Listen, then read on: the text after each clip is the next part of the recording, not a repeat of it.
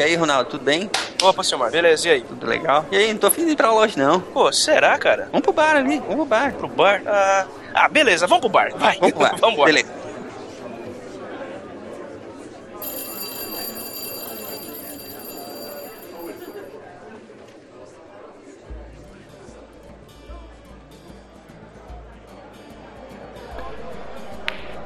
E olá, Ronaldo. Olá, Jorge. E aí, Opa, Jorge? Ah, o Jorge tá ali. E aí, cara, beleza? Puxa uma cadeira aí, meu irmão. Beleza. Olá. Chega aqui. Ó, Tucano lá. Vem aí, Tucano. E aí, Tucano? E aí, beleza? Tudo certo? Tucano, Vamos tomar bora. uma aqui e jogar um pouquinho de sinuca. Vamos, que vem cá. Demorou. Che- Chega junto, senta aí. Opa, Carol, e aí, tudo bem? Tudo bem, Rô? Como é que você tá? Ô, beleza, senta aqui com a gente, vamos beber também. Ah, vamos sim. Isso aí, senta aí, Demorou. puxa uma cadeira. É isso aí. Se abraça nos bêbados. Ih, olá, olá, professor Luiz. professor Luiz tá de o folga. tá hoje. animado hoje, hein? Opa, professor não pode beber não, tô aqui, E aí? certo? E aí, professor? beleza. Bora lá. Olá pessoal, aqui é Silmar de Chapecó, Santa Catarina e eu já tive como alcoólico várias vezes. Caraca. mentira, deixa mentira, pô. Cara, isso é o que você pensa. Que você. Eu não conheço meus amigos, sério mesmo. Aqui é o Jorge de João Pessoa e eu sou o único que terminará esse podcast sóbrio hoje. O Jorge tá dirigindo hoje. É, Motorista solidário. É isso aí.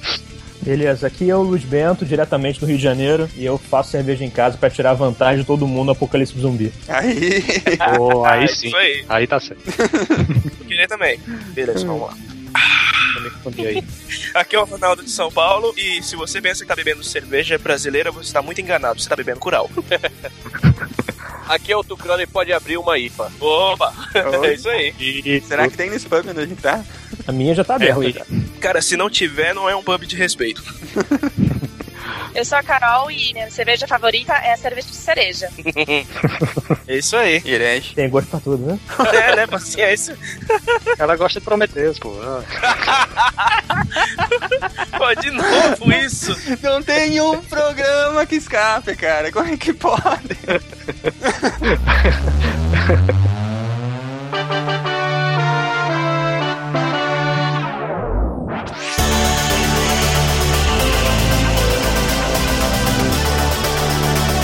Então, gente, me respondam aí. Existe vida inteligente depois de 12 cervejas? Depende da cerveja, né? Se for sem álcool, tem, né? Mas daí você tem que questionar qual é a inteligência do cara que bebe cerveja sem álcool. Ah, verdade. É, hum, é necessário, né, às vezes. Mas qual que é a, a, a cerveja? A gente sabe, né? Que a gente bebe pela tonturinha, não é pelo gosto. Olha, acho que o, o álcool faz parte do conjunto da cerveja também. Eu acho que você tirar, você acaba sentindo falta de uma parte da cerveja que responde pra experiência. Quando você toma cerveja, você sente essa diferença. Mas eu vou te falar que eu, eu passei um ano sem poder beber álcool, porque eu tive um problema no fígado. Eu não imagino por quê. Por que será? Por que será? E nessa época eu, eu tomei bastante Erdinger sem álcool. Nossa, Eu, cara, eu, eu eu dizia, que- eu dizia que eu vivia no mundo de Matrix. eu achava que tava bebendo cerveja, tentava enganar meu cérebro. Era Matrix dizendo que aquilo era cerveja, né? Pois é. Tá, mas vem cá, que, que gosto tem aquilo, cara? Que eu nunca criei coragem de comprar. Cara, se você não precisar, não compre. se você precisar, é a melhor opção. Mas chega a enganar o cérebro assim, ou, meu Deus, você pensa, o que, que eu tô fazendo com isso na mão? Não, o, o sabor até que é bem razoável. É melhor do que tomar Skol. Eu prefiro tomar cerveja boa sem álcool do que. Ah, cara, Você foi um anunciante agora. Mas é verdade. Cara, mas aqui no Brasil tem muito essa cultura. A gente não bebe pelo sabor, a gente bebe ou pra refrescar, dia de calor absurdo, ou pra ficar bêbado. Não, mas pensa também que não é só no Brasil, né? É, cervejas que a gente tá falando que são do estilo American, American Lager, elas são a mais vendida do planeta. Então é um estilo dominante, não é só aqui também, né? Não vamos também falar mal da gente também, né? Não, é porque a, a cerveja mais vendida no mundo é a Bud Light, né? Exatamente. Sim, sim. É. Que é do American Standard Lager, né? Que é esse estilo bem leve, que tem o nome Lager, mas não é uma Lager, que não tem lúpulo, não tem gosto, não tem cheiro, não tem corpo. É uma, né? É, é água, é água logo. Inodora, insípida, é... É é? É água, praticamente. É água suja. E o pior é que ela foi criada pra ser assim, né? Sim, É. claro, certeza. Você é insípida? Como assim? Não, não, pra ser. Pra, pra, tom- pra ser tomada gelada como um refresco só. Ah, porque... sim, sim, sim. sim. Não, mas é, é, tem uma discussão com o Marco Gomes sobre a temperatura da cerveja. Porque eu falei que ia tomar a cerveja premium estupidamente gelada. E ele falou assim: estupidamente gelada e cerveja prima na mesma frase é, é uma idiotice. Só que tem cervejas, no calor que faz aqui no Brasil, a 40 graus, cara, tem cervejas que são boas, que são gostosas. Eu, eu gosto bastante de tomar Heineken e que dá pra tomar gelada, bem gelada. Sim, sim. Mas qual, qual que é a temperatura ideal pra tomar uma. Vamos falar de cervejas boas, né? Não a- as normaisinhas aí. A- a- uma boa cerveja você tomar que temperatura? Eu costumo deixar 5, até um pouquinho menos. É muito pouco? Não, então, Então, depende, é. depende de qual é a cerveja, né? Cada tipo de cerveja tem uma temperatura. É, cada estilo pede uma temperatura diferente que vai combinar com o álcool, com o corpo da cerveja, né? Então, cervejas no nível de Heineken, cervejas premium, lagers e tal, você toma em temperaturas muito baixas sempre, porque a cerveja ela não tem um aroma, um corpo, um sabor muito ressaltado por temperaturas mais altas, que é o caso de outras cervejas, Stouts, Imperial Stouts e outras cervejas que pedem uma temperatura um pouco mais alta. E a, a maneira mais fácil de testar isso é você pegar uma cerveja, uma Imperial Stout, por exemplo, ou uma Stout, bota no copo ela subidamente gelada, você toma um gole, deixa ela esquentar e você faz um teste ao longo do tempo, bem científico mesmo, e vai provando em temperaturas diferentes. Você vai ver que o, não só o gosto, como o cheiro dela muda completamente. Isso é um teste bem legal, pra fazer em casa. Na Heineken Experience em Amsterdã, agora a moda é a Heineken Extra Cold, que é servida estupidamente gelada numa serpentina mais cheia de frufru e tal. Aham. É coisa- E em outros países também que eu, que eu fui tinha cerveja bem gelada. E uma coisa é você tomar em temperatura ambiente no inverno europeu e outra coisa é você tomar em temperatura ambiente no verão, no verão brasileiro. Brasileiro. né? Não, é. São coisas completamente diferentes. Em geral, eu gosto das cervejarias artesanais, assim, sabe? Ou, ou de lugares que tem um, um- alguma coisa a mais enquanto você tá ali bebendo, entendeu? O Tucano pode falar até melhor. Os, os pubs irlandeses, eles têm essa, essa união da, da experiência com a, com a cerveja, né? Então, na Irlanda, eu fui num pub até com, com o pessoal da, da Sky Nerd Dublin. Aham. E aí a gente tomou lá e o, o Azagal tinha, tinha falado assim, pô, tu precisa arrumar uma, uma briga na Irlanda. aí eu, eu perguntei pros caras, que eram brasileiros que moravam lá, falei, como é que eu arrumo briga aqui? Aí o cara falou, vai no balcão e pede uma Guinness. Sério? É, porque é o seguinte, a maioria dos pubs lá vende Guinness, mas alguns que são mais tradicionais, pelo que eles me contaram, eles não vendem Guinness, porque eles falam que a Guinness acabou com o mercado de cerveja stout de Dublin, que virou Ah. meio que um monopólio, sacou? E eles fazem uma cerveja stout, assim, que é, caralho, muito melhor que Guinness, sacou? É bom pra caralho. É, isso é, é bem legal. Até na, na Irlanda mesmo, não sei qual foi o pub que o Tucano foi, mas tem um, um pub lá bem legal que tem indicação de quem for, que o nome dele é Porterhouse. É esse é um, mesmo. É um pub lá muito famoso porque eles chamam, na verdade, de brew pub, né? É o pub que ele faz cerveja no próprio lugar que ele vende, né? É um pub de cerveja artesanal, produz em pequena escala, eles não engarrafam e vende no mundo inteiro que nem a Guinness. E também quando eu fui lá, né, quando eu estive na Irlanda, quando eu cheguei, o, o atendente, o garçom, eu não pude falar nada, eu nem pedi o cardápio, o garçom já falou pra mim, olha, aqui a gente não vende Guinness. Eu falei, eu falei pra ele, cara, é, eu falei, cara, foi exatamente por esse motivo que eu vim aqui. Aí o cara abriu um sorriso. Pô, a Guinness é muito famosa no mundo inteiro. Qualquer gringo que vai na Irlanda, ele quer tomar Guinness, né? E aquele bar, ele, ele tem, na verdade, até um. Ele até gosta de falar que ele não vende Guinness pra, pra quem chegar, né? Espantando, entre aspas, os clientes, mas atraindo clientes diferenciados, o que é legal do bar, né? A stout deles é, é- já ganhou o prêmio de melhor stout do mundo. É muito bom. Sim, sim. E eles têm uma stout até diferente, que é famosa, é um estilo bem irlandês, que é a Oyster Stout, né? Que é a stout de ostra. Isso. Que é, Nossa. que é bem famosa. Ei, mas, eh, Tucano, no fim das contas, tu arrumou a briga ou não? Não, não, não. Porra, porra. Achei que ia pelo menos um nariz quebrado, alguma coisa assim. Ia ser, o- ia ser o vídeo da cozinha de Jack com mais views ever, né, cara? É, verdade.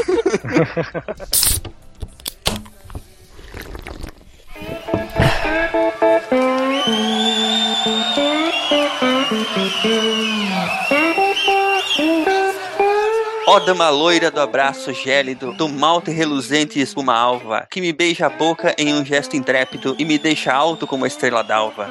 Ó, dama carrasca, exerça seu dote. Demonstre seu gozo por derrubar o ébrio, mas que depois de ti ele resguarde a sorte e fuja do volante do cemitério. Dama suave, vezes tão amarga, eis que possuo uma dúvida de porte. Responda para mim, por que não me larga se existe tanta dama de poder mais forte? Dama maldita com um sorriso no lábio, de quem com o diabo andou a viajar. Disse que, além de tomar o poder monetário, quer me criar barriga e fazer mijar.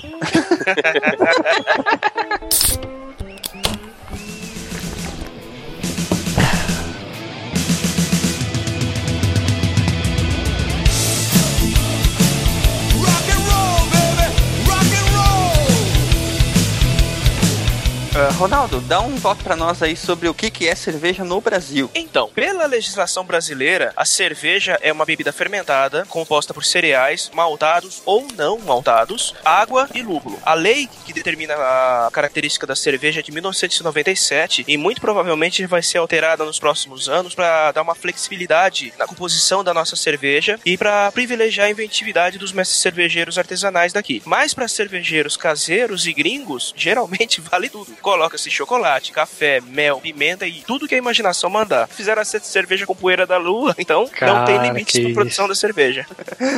É muito, muito louco isso aí. Como, como que é isso, cara, essa cerveja com poeira da lua? Já tomou essa aí, Luiz? Não, essa ainda não. Na verdade, que essa, essas cervejas, é, a- especificamente da Poeira da Lua e outras feitas pela Doctor's Head, que é uma cervejaria americana, eles têm a tendência para cervejas bem loucas mesmo e que muitas delas não vão pro mercado. Eles vendem só diretamente no bar deles. Então, é cerveja bem especiais, feitas para quem tá ali na hora provar, na verdade, para alguma semana provar e acabar o barril, entendeu? Eles têm até um programa de TV, né? Que aqui no Brasil chama Mestres Cervejeiros. É um programa muito bom, até recomendável, assim. Ele é bem didático. Para quem tá começando a gostar de cerveja, eu recomendo fortemente. Pa- Passa em que canal esse programa? Acho que ele, que ele passa no tio LC, canal. Ah, No tio de quem? bom.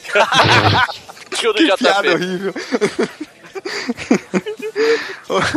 Deixa eu falar pra vocês desse vídeo que eu vi antes da gente seguir adiante. Um vídeo do Discovery que chama Como a Cerveja Salvou o Mundo. Hum, Esse vídeo é bem louco. Eles recontam a história da humanidade e passam por momentos-chave da cultura e da história da humanidade, falando em como que a cerveja foi ou influenciou aqueles momentos, entendeu? Do tipo, a- as pessoas começaram a cultivar os campos e semear a cevada, não era pra fazer pão, era pra fazer cerveja. pra que que eu vou... Pra que que eu vou querer comer, né, cara, quanto a cerveja? Pra quê, Não, né? é. Carboidrato, É. pra quê? Não, mas vou te falar que tem, tem algumas cervejas que você beber um copo é a mesma coisa que você ter comido um pão, né, cara? Isso é verdade. Ela dá uma, Uhum. uma estufada foda. Ainda mais cerveja de trigo, né? Exatamente. Ah, ah. Mas esse documentário, ele, ele fala de coisas simples, do tipo que a cerveja só deu origem a toda a matemática. Só coisas... alega- Alegações simples. Simples, bem simples. É quase um vídeo do History Channel, eu diria. Que ele chega no final, ele quase fala de aliens. Se demole, isso? Dá pro Jorge Sucalos, né? Ô, é, você falou em History Channel, tem, tem um outro vídeo que é da série Maravilhas Modernas sobre a cerveja, que até que é bem interessante, porque ele mostra como é que começou a manufatura das fábricas para fazer exatamente aquela cerveja que a gente tava falando antes, as lagers, né? As American Lagers. Conta um pouco da história, de como é que eles, como é que eles começaram a, a fazer as fábricas e tal. É bem interessante esse vídeo aí do History. Esse era um bom tempo que o History Channel falava de ciência. Ah, uns, uns bastantes anos É. atrás. Com certeza. Essa série Maravilhas Modernas era bem legal. É, as séries antigas do History eram bem maneiras. Antes dele ficar com aquela maluquice de alienígena do passado. Cara, eu vou te falar que alienígenas do passado é o que menos me incomoda, cara. O foda é, é mestres da restauração, trato feito, esses reality shows que não, cara, é 90% dá, né, cara? do tempo, né, cara? Não dá pra encarar, é, É. verdade. E o pior é que ele enche uma hora inteira. Ele podia fazer em meia hora o programa, cara. Mas fica lá enrolando, enrolando. É. O pior é que tu vê que é tudo combinado, né, cara? Atuação 100%, né, dos caras. Ó. Ah, uma coisa legal nesse vídeo de eh, como a cerveja salvou o mundo do Discovery. Eles falam que a produção em série não foi inventada pelo Ford. foi inventada pelos cervejeiros. É, É, cara, mas, muito mas esse bom, negócio da, da matemática, se você for parar pra pensar, não, é, não tá muito longe da verdade, não. O vídeo é muito divertido, cara. É risada do início ao fim. E como que é esse documentário aqui, Silmar? O Mundo da Cerveja? Também é do History, né? Isso também é do History, mas é. E na verdade, esse é mais documentário mesmo falando sobre como é que a cerveja é degustada pelo mundo. Do tipo assim, quem já ouviu falar no Jardim da Cerveja? Não. Que- sério que vocês nunca ouviram falar? Não. Tem na Alemanha, tem em alguns outros países que é que eles. É tipo uma, uma, uma micro cervejaria a céu aberto, assim. É o Beer Garden. Uhum. Isso, exatamente. Então eles, eles falam, é, ele- eles, falam nesse vídeo é, lugares não estranhos, mas lugares especiais, por exemplo, que tem pelo mundo, que as pessoas vão lá pra beber, entendeu? Uhum. Maneiro. É bem legal até o vídeo também. Tem também aí no tubo. Depois a gente vai colocar os links. Perguntar, perguntar ao Gonzaga se ele já foi lá. Já É, tem é isso, né? verdade, tá por lá. Gonzaga foi e levou um, um mi- minério radioativo no bolso. Buraco 2018. Esterilizado, né?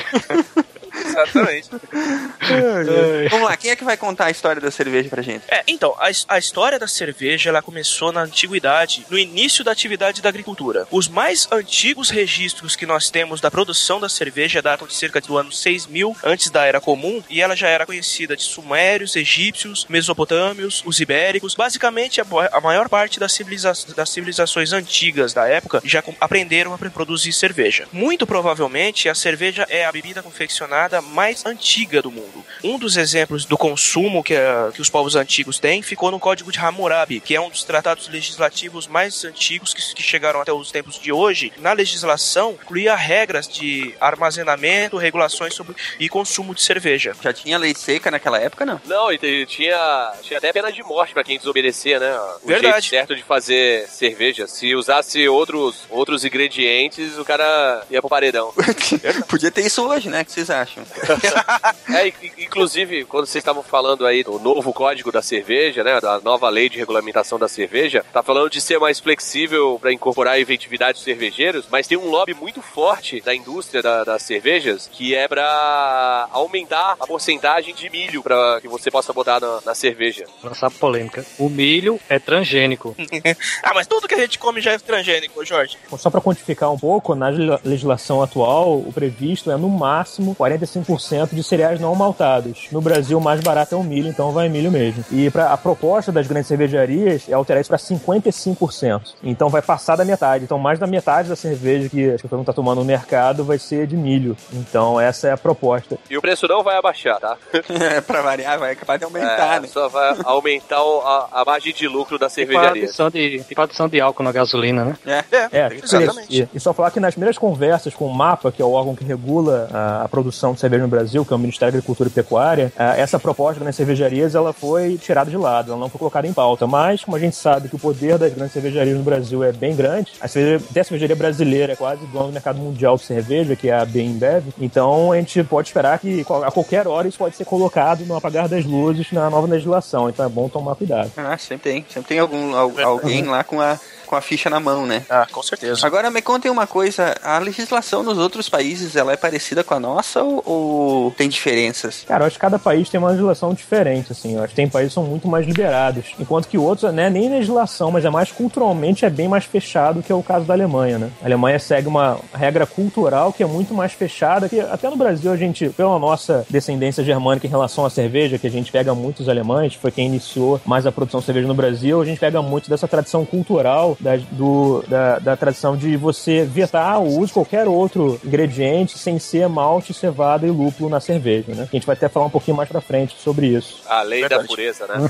Isso, É, a lei da pureza alemã. Uhum. Então, é, é, na verdade, eu não sei muito da legislação de outros países, mas você pega o caso dos Estados Unidos, que é, que é o lugar que a gente tá falando da cerveja de poeira de lua, ele é um pouco mais flexível, né? Tão fechado como o nosso, né? Verdade. Você, você diz porque lá eles permitem mais a cervejaria artesanal atuar? Como é que é isso? Sim, não só em termos de produtos, né, de ingredientes na cerveja, mas também de, de ter uma legislação toda voltada a diminuir a quantidade de impostos de micro cervejarias. E é Ah, isso que aí. falta também no Brasil, que talvez é um próximo passo a ser discutido, colocado em pauta, que vai ser o mais difícil. Porque no Brasil, qualquer produto alcoólico é considerado como um mal à humanidade que não pode ser Não só, né? Jogos de videogame também. Exatamente. Junto com videogame, que não é considerado cultural, né? Também não É, não é cultura, né? É, então.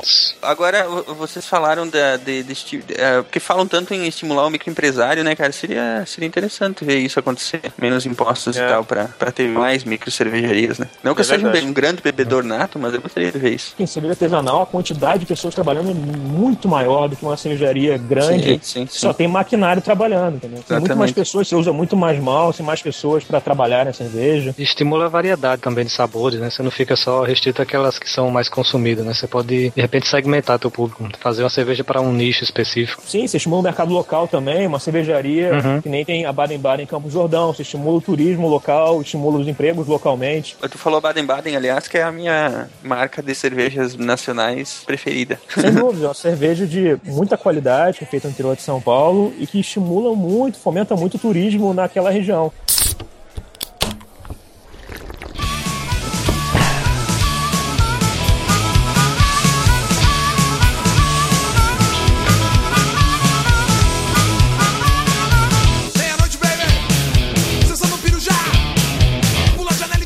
Então, falando sobre a, a história da cerveja, não dá pra precisar com exatidão quando que foi produzida a primeira delas, mas o mais provável é que a gente acabou descobrindo a cerveja por acidente. Como a gente descobriu o processo de fermentação de cereais exatamente na mesma época que na época que começamos a cultivar nosso próprio alimento, provavelmente a gente desenvolveu o pão e a cerveja ao mesmo tempo, porque a produção na época de ambos era, era muito similar. Tanto é que os primeiros mestres cervejeiros, ou melhor, como, como diria a Carol, é, as mestras cervejeiras, as primeiras eram padeiras, por causa da composição similar. O processo de fabricação do pão nessa época conseguia fazer o quê? Você deixava a cevada germinar, moía ela de forma bem grosseira e fazia bolos de, de cevada com a levedura. Assava, triturava, adicionava em jarro d'água para deixar para fermentar. Dali, você tirava a massa e fazia o pão. A primeira cerveja, muito provavelmente, que eles descobriram, talvez tenham deixado fermentando por muito tempo, tempo demais. O padeiro foi provar a mistura, viu e achou que era bom. Era tarde uma manhã, a primeira ressaca. Mas aí ele comeu pão e café preto pra curar. Verdade. Então, Como é que vocês curam um ressaca falando nisso, hein? Limão, mel. Não, isso é gripe, foi mal. É, Tucano deve ter uma receita boa. Não, eu não deixo chegar a ressaca. Eu acordo de madrugada. Eu, eu acordo. É sério, eu, eu aprendi uma parada. Eu acordo de madrugada, tomo um analgésico antes de começar a ter dor de cabeça. Aí eu acordo tranquilão. Olha aí. uhum, olha só. Ah, e é só tomar muita água também, né? O principal problema da ressaca é a água. É, eu uso essa, na verdade. Tomo água que nem. Nossa. Mas durante, durante, é, antes de ficar com ressaca, né? Ah, claro, é, pra evitar. né? É, porque depois que pegou, Aí, é, aí ferrou. aí nem café amargo dá jeito. Aí só Aí- continua bebendo. Ah, isso, é, isso é verdade, isso funciona. Funciona mesmo. Mas é verdade. Ah, cara, o tempo que a gente saía pra, pra acampar e fazer essas, essas barberagens de molecada, né? O, o despertador de manhã já ia, be- já ia dormir de madrugada, né? Deitava de madrugada arrebentado de bêbado. O despertador de manhã era alguém indo na geladeira e escutava o... Tava na hora de começar o dia de novo, né, cara? É verdade.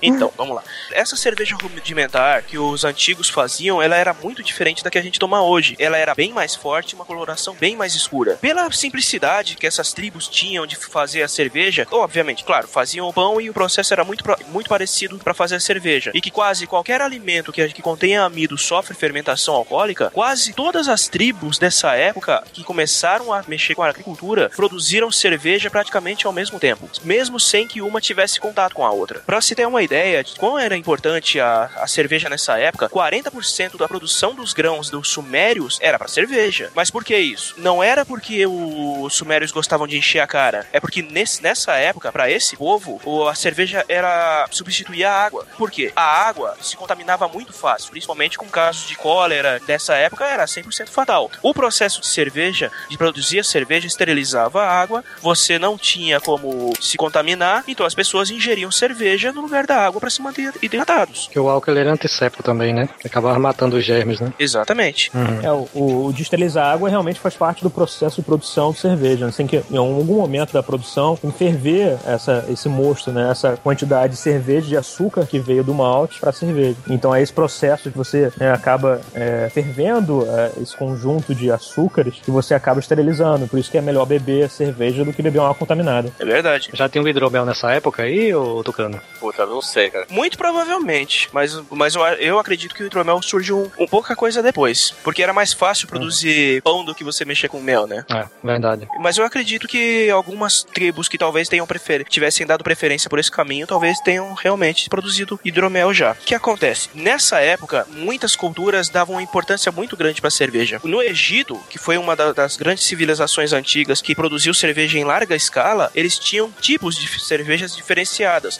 Tinha a mais ralezinha, que era pra plebe, e tinha a top, que era reservada pra família real. Hum, claro. Claro, né, cara? Eles, eles já, eles já tinham a- as trapistas deles, né? É, tinha.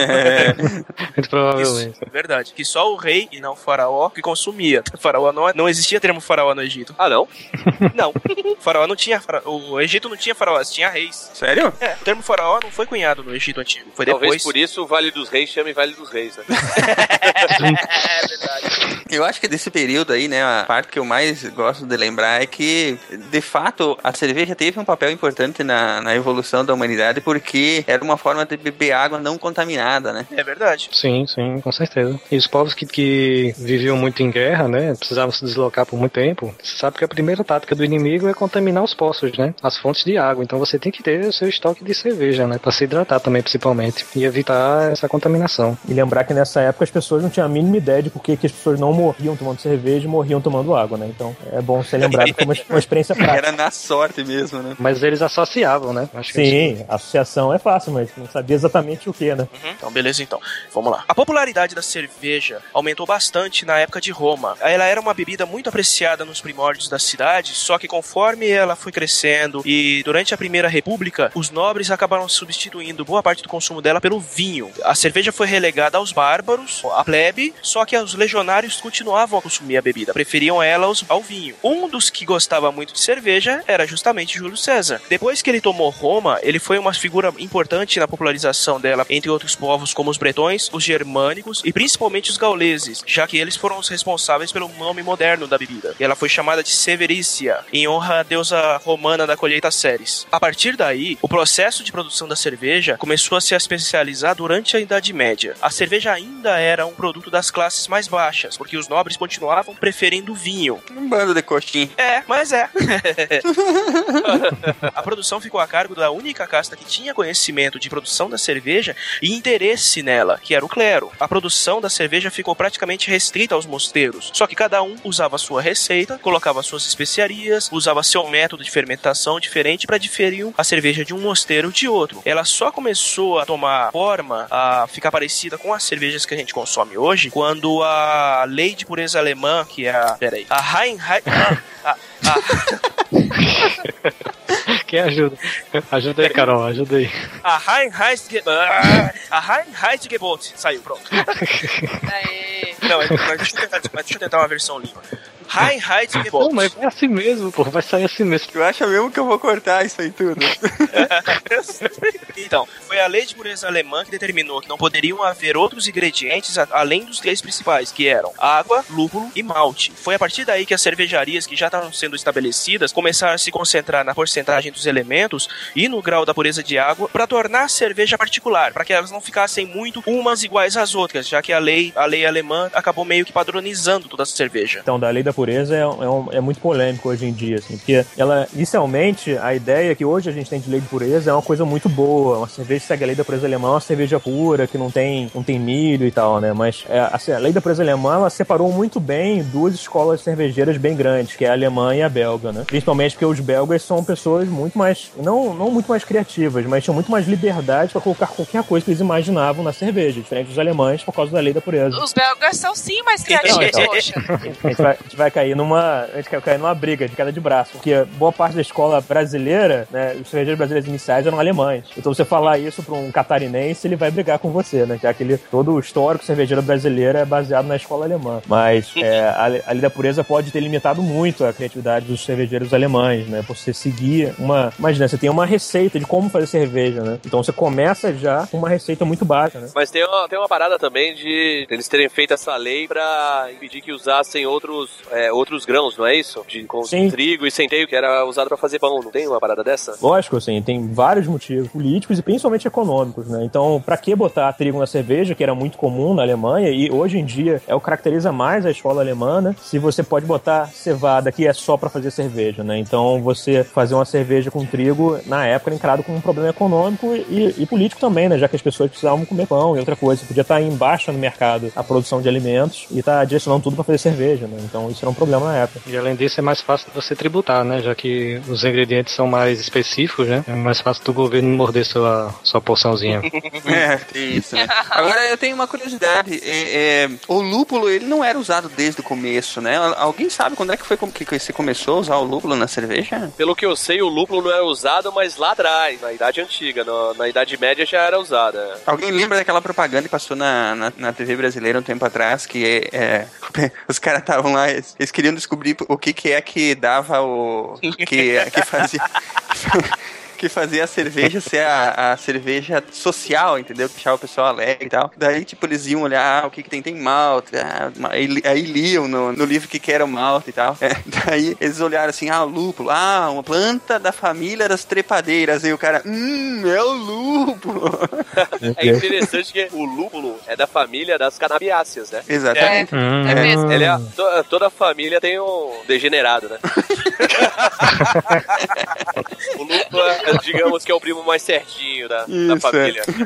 Inclusive é usado só flor, né? Isso, é a flor do lúpulo que é utilizada, que é o que concentra mais o, o IBU, que a gente chama, que é o da amargor à cerveja, né? E vamos combinar que cerveja sem lúpulo não é cerveja também, né? É, na verdade tem, uma, tem um grupo de pessoas, até no Brasil mesmo, em alguns campeonatos de cervejeiros caseiros, estão começando a fazer cerveja sem lúpulo, porque, na verdade, a função do lúpulo na cerveja é dar cheiro, aroma, né? Amargor para contrabalancear com a doçura da cerveja, que cerveja sem lúpulo ela é completamente doce, né? Ela chega a grudar a sua mão, né? Açúcar puro. Então ele dá esse balanço de amargor com o dulçor e o cheiro para cerveja. Mas tem outras especiarias que podem também dar esse amargor, né? Então tem pessoas fazendo isso, até remontam receitas originais de cerveja que não levavam lúpulo. Pra mim, a, a função do lúpulo na cerveja é deixar ela boa. É, é o, é o Mas- equilíbrio. Eu, como apreciador de IBA, gosto de cerveja com bastante lúpulo. Deixa a cerveja amarga, né?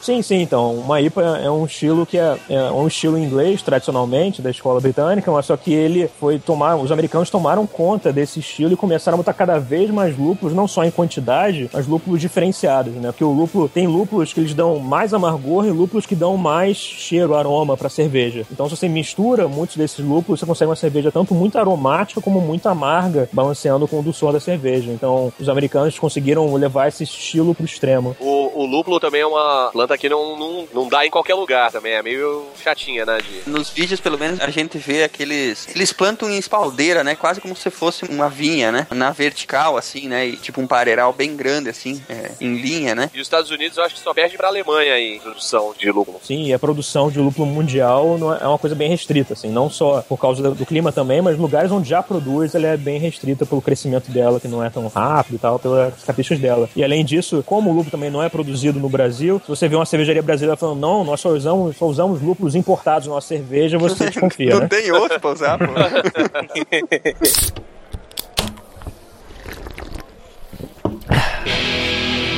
Ontem você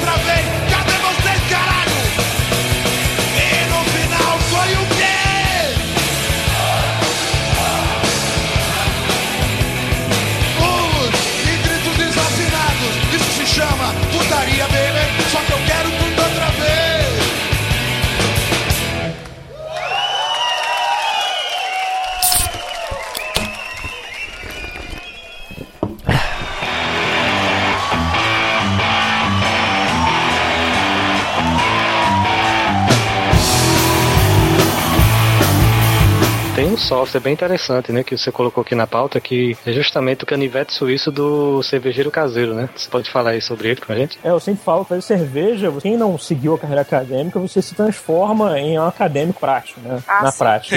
e esse programa, ele ajuda bastante isso, porque ele é um programa feito por cervejeiros, né? É um programa bem alternativo, né? Feito pela Microsoft, nenhuma empresa grande, em que o cara fez tanta cerveja que ele conseguiu colocar no programa previsões, se você colocar uma quantidade X de lúpulo, de malte, de qual tipo de malte, de qual tipo de lúpulo, em qual momento da, da sua produção de cerveja, qual cerveja vai resultar isso, né? Então é um programa que te ajuda muito a não só colocar a receita e seguir ela, como você, antes de você fazer a cerveja, ter noção do qual é o produto final. Você tem uma noção, o programa é tão bom que você coloca o malte, o lúpulo, a quantidade certa, a quantidade de água que você vai usar na cerveja, o programa já te dá uma foto automática da cor da cerveja que vai ficar no final. Ah, E não só cor, como outras propriedades da cerveja, né? Se você seguir exatamente os passos dele, né? Sim, exatamente, é uma receita, né? Não, aqui no carnaval eu tava fazendo cerveja e eu tinha que manter a temperatura a 68 graus. Teve uma hora ele chegou a 70 e a gente desligou. E aí continuou lá mexendo, mas ela não baixava nem fudendo, cara. Continuava em 70 e uma hora chegou a 71. Aí eu falei, caraca, velho, aconteceu alguma coisa. aí a, a minha esposa chegou perto e falou assim: acho que tá vazando gás, vocês desligaram? É, desligamos. Ela olhou, tava um pouquinho de chama ainda. Então ele, ele cozinhou a 72 graus durante algum tempo. Mas essa pequena diferença de temperatura já vai mudar, hein? Mas sim. É, teve uma caramelização espontânea. Ah, mas e o sabor final? Ainda não sei, tá maturando. Agora ainda pouco. E, é, a temperatura não é só importante, como também quando a gente faz cerveja em casa, a maneira que a gente mede cerveja não é ideal, né? A gente mede normalmente com um termômetro né, que você usa em, em, para fazer comida e tal. Você mede a temperatura ou no meio, ou em cima, ou embaixo, e é difícil você manter um mosto é, de forma homogênea, né? Pra você medir corretamente a temperatura. E às vezes você tá medindo, a temperatura chegou num X, você desliga e mesmo assim ela continua subindo, que nem o caso também do Tucano. Então é. A cerveja em casa tem sempre uma experiência, sempre uma aventura, né? Então você tem que sempre tomar cuidados a mais. E também o, o legal de fazer cerveja em casa é que ela nunca dá completamente errado. É muito difícil ela dar completamente errado. Ela vai sair uma cerveja final e vocês vão beber. Pode não estar tão boa, mas é cerveja, né? O legal também é que, tipo, nunca vai sair igual, né? É, esse é um dos principais problemas do cervejeiro caseiro. Mesmo seguindo a receita, sabe, linha a linha, temperatura a temperatura, ela nunca sai exatamente igual. Ela sempre tem uma surpresa no final. que legal. Uma vez um cara falou pra mim, falou assim, cara, você tá usando malte de primeira qualidade, lúpulo de primeira qualidade, água que não é da torneira, água mineral. É muito difícil você fazer uma cerveja ruim. Se você seguir tudo direitinho, você vai, vai, ser uma- vai sair uma e provavelmente melhor do que a que vende no boteco. Provavelmente. Isso é verdade. eu diria que a maior chance é de você fazer uma cerveja com certeza melhor que a do boteco. Você não, faz, não tem dúvidas. Vocês estão me deixando cada vez mais animado pra tentar isso aí, viu? Agora, pra te desanimar, é um trabalho do caralho. Imagino que sim. Dá muito trampo. Mas isso nós estamos falando de quê? De, de quatro horas de trabalho? Não. Não, bem Então, mais. então, assim, tem etapas, né? A- Não, isso, eu tô falando de, de trabalho seguido numa etapa. Então, é, o- a primeira etapa é o dia da abraçagem, fervura e resfriamento, que é a primeira parte da cerveja que você consegue um mosto no final. Isso é basicamente um, um dia inteiro de trabalho. É a Caramba. mostura, né? Isso, é, é a mostura ou braçagem, que a gente chama, né? Depende também da quantidade que você vai fazer, né? Porque pra você chegar, a- se você estiver fazendo 20 litros de cerveja, pra você chegar, na verdade você usa mais água do que isso, né? Mas pra você chegar a uma temperatura de 68 graus ou depois na hora da fervura de 100 graus, vai demorar muito mais do que se você estiver fazendo uma quantidade menor de cerveja, né? Sim, com certeza. É. Aqui em casa eu facilmente leva de 40 litros, então pra você esquentar, ferver 40 litros de mosto, né, é, mais muito difícil. tempo, é o que eu tenho tempo. feito nas últimas cervejas, eu, além do fogo, que eu boto duas bocas do fogão acesa embaixo da panela, eu também coloco um rabo quente junto, pra ajudar um pouquinho na velocidade. Pra ajudar. Eu tenho uma pergunta pra vocês dois aí que faz cerveja com certa regularidade, que eu só fiz uma vez, então não, não, não entendo o suficiente. Eu, eu também só fiz uma vez. Então, Ah, tá. eu sou newbie, eu sou newbie. Mas aqui já tem 50% que faz cerveja e 50% que nunca fez cerveja. Então? Eu, eu faço uns dois anos já com regularidade. Ô, Vocês moem malte ou vocês compram ele já moído? Então, isso é importante. A gente até, sei lá, até o final do ano passado, a gente moía sempre. O problema é que moer, além de Pô, trazer o produto tempo. E principalmente as cervejas que eu gosto de fazer, que o meu grupo gosta de fazer, cervejas que tem muito malte. Cerveja tem muito malte, tem mais ou menos uns 10 a 15 quilos de malte numa leva de 40 litros, 30 litros. E você moer na mão 10, 15 quilos de malte, demora basicamente uma hora, uma hora e meia, trocando de mão, porque você aguenta no máximo uns 10 minutos moendo, porque é, é- não, é, não é fácil. Nem, nem precisa de academia pros braços, né? Exatamente, isso é acabado com o braço. Na verdade, tem dois tipos básicos. Tem um moedor normal de grãos, você compra em qualquer buraco no Brasil inteiro, é fácil encontrar. E tem também um moedor americano, que ele é de rolo, que ele é um moedor que ele destrói menos a caixa, que é importante pro processo de moagem para você levar pra abraçagem. O mais difícil, eu acho, de moer é justamente isso, porque você não pode deixar moer tanto que ele vire um farelo e não pode deixar ele tão inteiro. Você tem que dar uma regulada, né? É importante, é importante você moer e deixar a casca quase intacta, porque ela vai ser importante pro processo de filtragem e lavagem, que é um dos processos da, quando você faz cerveja em casa. E a própria casca do malte vai ajudar a filtrar depois do seu mosto, então é importante para isso. Quando você compra ele moído, ele já vem nessa qualidade ou ele vem muito triturado? Então, é, depende da loja, você vai moer o malte, né? Eu atualmente compro uma loja no Rio, que eu compro já o malte, moo na hora o malte, e a pessoa que tá moendo, ela já conhece cerveja, ela sabe qual é o tamanho, a, a granulometria certa do malte, né? O tamanho certo da, da moagem, então ele já moe certinho já do jeito que a gente precisa. Você, você consegue comprar esses ingredientes todos é, pela internet, não? Sim. Consegue pela internet no Brasil inteiro e no Rio de Janeiro até pouco tempo atrás não conseguia. Abriu no final do ano passado, se não me engano, a primeira loja de malte e insumos cervejeiros no Rio de Janeiro. Então, Você é, o Mike quem- querendo fazer cerveja em casa já. Eu tô sacando. Mas eu tô, eu tô empolgado com isso aí. Mas vem do Brasil inteiro, então não tem erro. Mas é legal saber que tá todo mundo começando a fazer, isso aí é legal. Eu acho que faz, faz parte. Não, então, eu, fi- eu tive uma experiência, né, ali, para ver como é que é, e tá, tá bom, vai ficar ali a experiência, eu vou ficar aqui, ela ali, tá tudo bom. Ah, é? Traumático assim? é? Ah, não, gente, desculpa. Eu, eu, assim, ó. Primeiro que ah, eu sou chata pra caramba pra cerveja. Eu gosto de cerveja que as pessoas desconsideram, mas eu sou uma grande apreciadora de cervejas frutadas. Não adianta, eu cresci tomando cerveja. Rick na Bélgica é uma coisa completamente comum. Todo mundo toma. Tipo, lógico, tem vários tipos, né, e tal. É uma cerveja boa, mas é uma cerveja, assim, sei lá, em qualquer bar tem. Então, eu tomava muito dessa.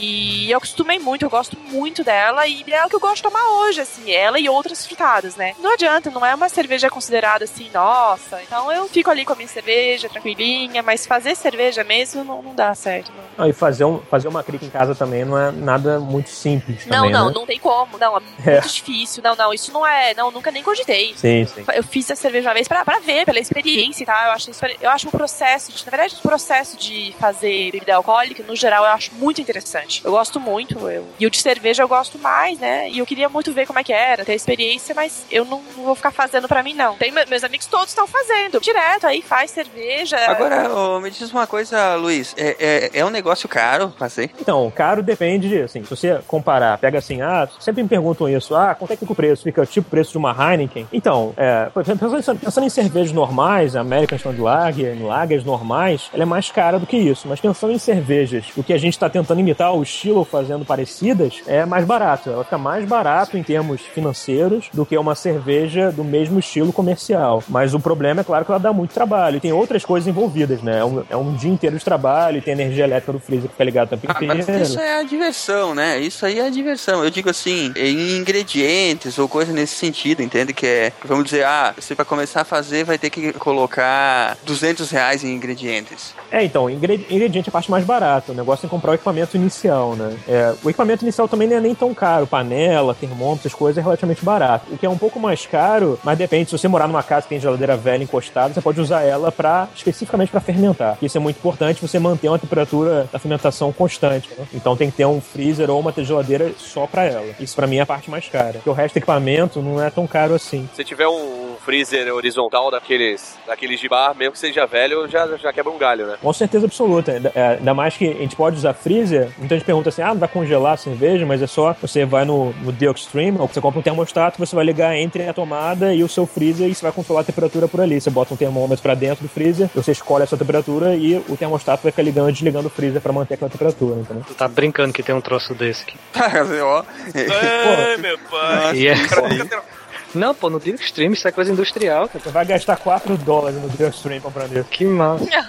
Não, e você pode fazer encomenda de 50 também de uma vez. Então, sobre o processo de fervura, como é que vocês, vocês fazem? Tipo, levam o quê? Uma hora, duas horas pra, pra pôr a cerveja pra ferver e deixar no ponto? Então, depende do estilo de cerveja que você está fazendo, né? Ele pede uma fervura um pouco maior ou menor. E, e durante a fervura, que é um, é um ponto importante, que você está esterilizando o seu mosto, né? Que é a sua mistura de, de açúcar que está dissolvido na água. E também você vai colocar o lúpulo que vai dar o aroma e o amargor pra cerveja. Então é um momento importante, você tem que controlar muito bem o tempo disso. Entendi. No caso, ô Luiz, qual é o tipo de cerveja que você prefere fazer? É uma IPA? Então, normalmente eu, eu, eu gosto mais, gosto pessoal, em cerveja um pouco mais forte. Então eu tenho a tendência a fazer ou uma Imperial IPA, né? Que é uma, é uma IPA, só que mais forte, mais bombada, com mais malte, mais lúpulo, ou uma Imperial Stout também, que é uma Stout, uma cerveja com bastante malte torrado, mas também mais encorpada, com mais álcool. Eu tenho a tendência a gostar mais tipo de cerveja. Entendi. Você, Tucano, qual que é o tipo que você escolheu? Eu fiz uma IBA, uma IPA. Agora, o, pra quem tá começando, uma vez o dono da cervejoteca, aí de São Paulo, Ronaldo Rossi, é mestre cervejeiro e tal, ele falou, pra quem tá começando, fazer justamente stout, porque é muito difícil você fazer alguma coisa que estrague ela.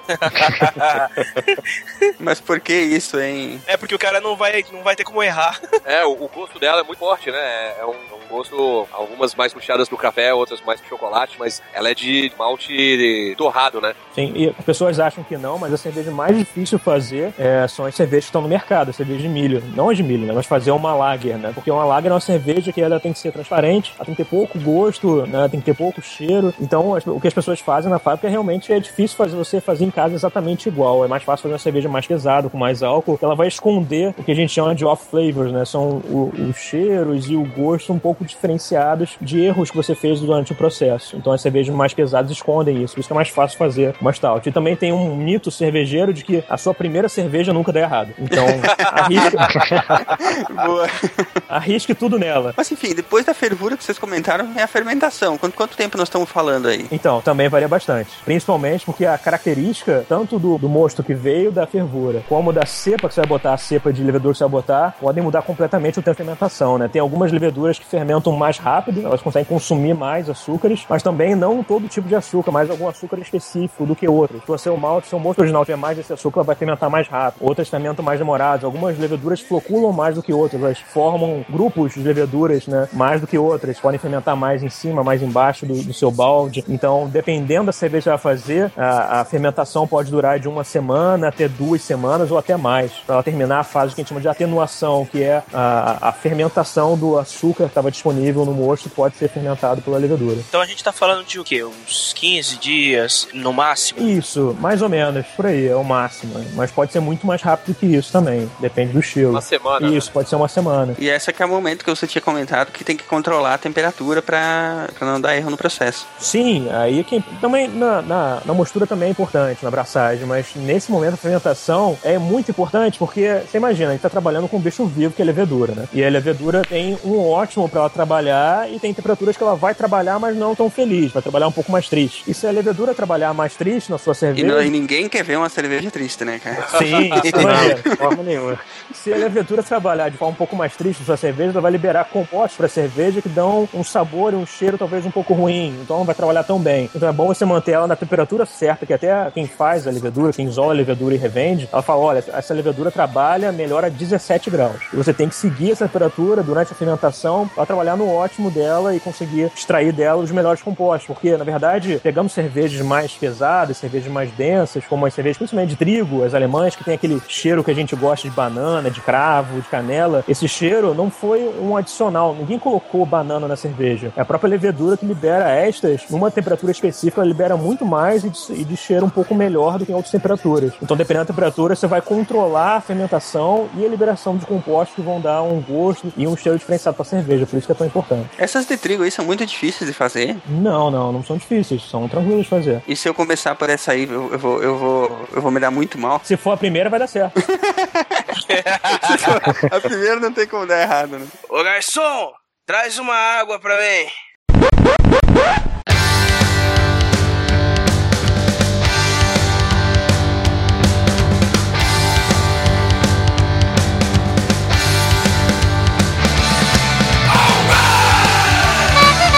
You have new mail.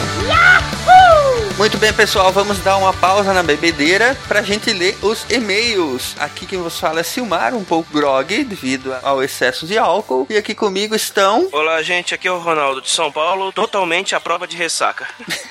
Aqui quem fala é a Carol. Eu tô tranquila porque eu tomei engove antes. Aí, patrocinadora. É, aqui quem fala é o Gabriel. Eu não sei o que falar, cara. O Gabriel não bebeu, porque ele não está nesse programa. Como assim? Como assim? Cadê o Jorge? Não era o Jorge que tava tomando água?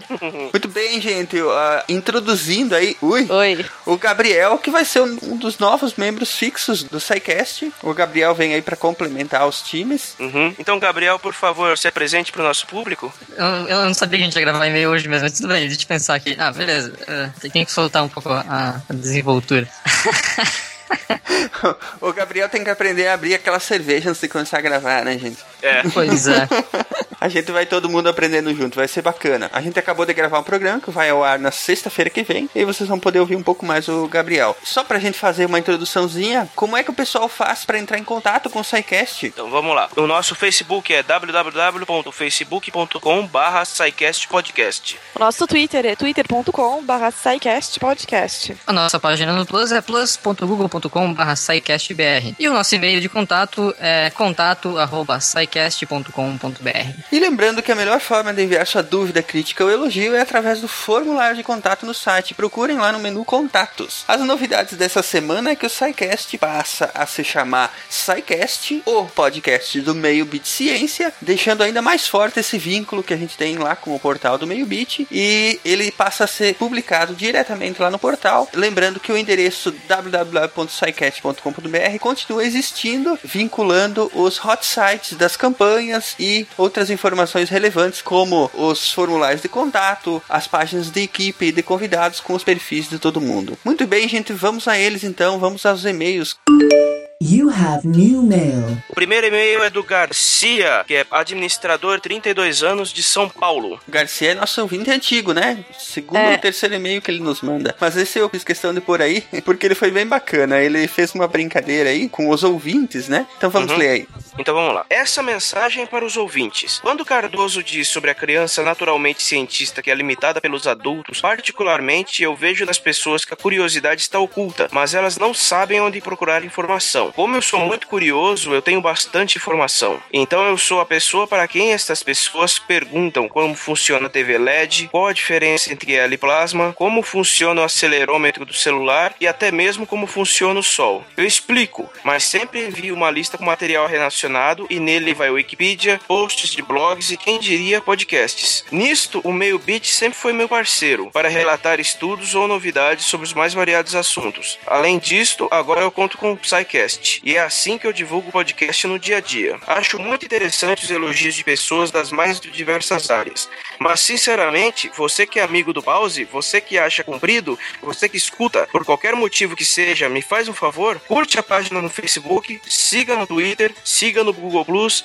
avalie na iTunes Store, nem que seja só o podcast, mas se for episódio por episódio é melhor. Faça uma tag mental sobre os episódios e recomende depois de falar de robótica, vírus, martes, testes com animais, energia nuclear, bactérias, games, astrobiologia e Carl Sagan até agora. Ele só falou todos os, os Todos. assuntos que Ele é nós, um amor. nós abordamos. Ó, essa parte é importante. E preencha o Pod Pesquisa, disponível no site www.podpesquisa.com.br. A gente já fez algumas, alguns posts nas redes sociais sobre a Pod Pesquisa, né? Mas é importante lembrar no ar aqui que todos os ouvintes, quem puder, visita lá o site da Pod Pesquisa e preenche. É uma pesquisa que não demora muito, 5 a 10 minutos no máximo, e vai ajudar a gente a conhecer o nosso público, a conhecer os- o perfil de quem ouve podcast no Brasil, né? É, são informações bastante importantes para todo mundo, desde quem produz o podcast, e passando por quem vai anunciar e assim por diante. É bastante importante vocês darem uma olhada lá. Eles estudam o tema. Eles, no caso, nós. Eles gente, é. né? Eles estudam o tema, acham convidados que estudam as áreas relacionadas, param umas 3 horas para gravar e o Silmar para mais 18 horas para editar. Agora já tô mais bom. Agora já dá mais umas 14 só. E a gente, só que a gente continua gravando bem mais que três, toda vez. É verdade. E quando o Abel permite, nem procuro pelo episódio, ele chega direto no meu celular. Ah, e ele é uma linda. Então, dar feedback e números para eles é o mínimo que posso fazer. Com esses números, eles podem conseguir fazer um Media Kit, conseguir patrocinadores e ter mais gás e recursos para melhorar ou mesmo continuar com o projeto. E claro, baixar em vários computadores, IPs, na verdade, diferentes, mais de 100 vezes. É. Conto com vocês. A Bel é fantástica, né, cara? Ela, ela sempre recomenda isso aí.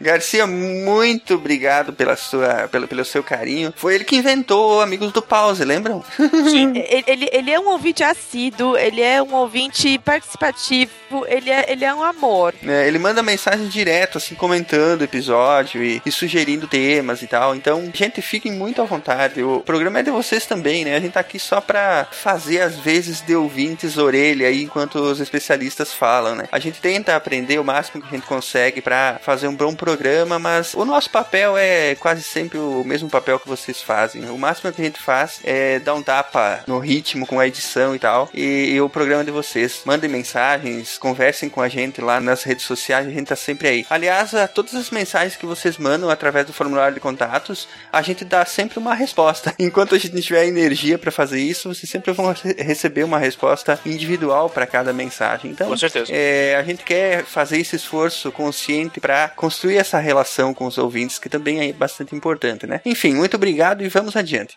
Oh boy, we've got a message. Então, o próximo e-mail é do Anderson Konecki Fernandes, engenheiro eletricista de Joinville, Santa Catarina, de 41 anos. É teu vizinho aí, né, Gabriel? Isso aí. Então ele fala assim: o início de Cosmos, o Carl Sagan faz menção a Isaac Newton. O fim do livro Princípia Matemática, Newton faz referência ao oceano como metáfora para os mistérios da ciência que não havia como sondar com os conhecimentos da época, como o átomo e o universo, que, que não estava ao alcance dos telescópios da época. Carl Sagan começa diante do oceano. O oceano é uma forte referência, um símbolo, ou se preferir, um signo de Francis Ford Coppola. Segue transcrição do final do livro de Isaac Newton. Não sei o que possa parecer aos olhos do mundo, mas ao meu pareço apenas ter sido como um menino brincando à beira-mar, divertindo-me com o fato de encontrar de vez em quando um seixo mais liso ou uma concha mais bonita que o normal, enquanto o grande oceano da verdade permanece completamente por descobrir à minha frente. Tem uma segunda citação do Isaac Newton que eu gosto muito. Ao assistir Cosmos, eu percebo que Carl Sagan passa por muitos desses gigantes. Se eu vi mais longe, foi por estar de pé sobre os ombros de gigantes. Essa frase é bem conhecida. O É próprio verdade. o, o Hawking também fala bastante essa frase. É. Quando Newton disse isto, foi se referindo a Galileu, Kepler e Copérnico. Em Cosmos, Carl Sagan conta a história desses cientistas e outros cientistas que continuaram os trabalhos científicos. PS, a Carol não está sozinha. Prometheus é um ótimo filme. Longa vida aos roteiristas de Cara, Prometheus. mas esse Aê! filme, esse filme não me larga nem nos e-mails, cara. Como é que pode? Prometheus, Lon- Prometheus, longa vida ao roteirista, Prometheus, longa vida ao Lindelof, o cara tá maluco? Prometheus, Prometheus, Prometheus. Querendo ou não, esse cara já tá eternizado, de alguma forma. É, né? Como um péssimo roteirista. Prometheus. Ah, meu Deus, não chegou a ter estragado a minha vida com Lost e ainda não foi me escrever isso aí. Brincadeira. Mas bom, Anderson, muito obrigado pela mensagem. E realmente essa, essas citações que o Sagan faz é, do Newton, a gente percebe realmente elas ao longo de toda a série, né? E ela só ajuda a dar mais profundidade e deixar a gente ainda com mais carinho dessa série, que é sem dúvida nenhuma fantástica, né? Continua com a gente aí e vamos adiante. You've got mail. O próximo e-mail é do Gerson Vite, que é professor em Chapecó, Santa Catarina. Hum, e se eu disser pra vocês que eu não conheço esse cara?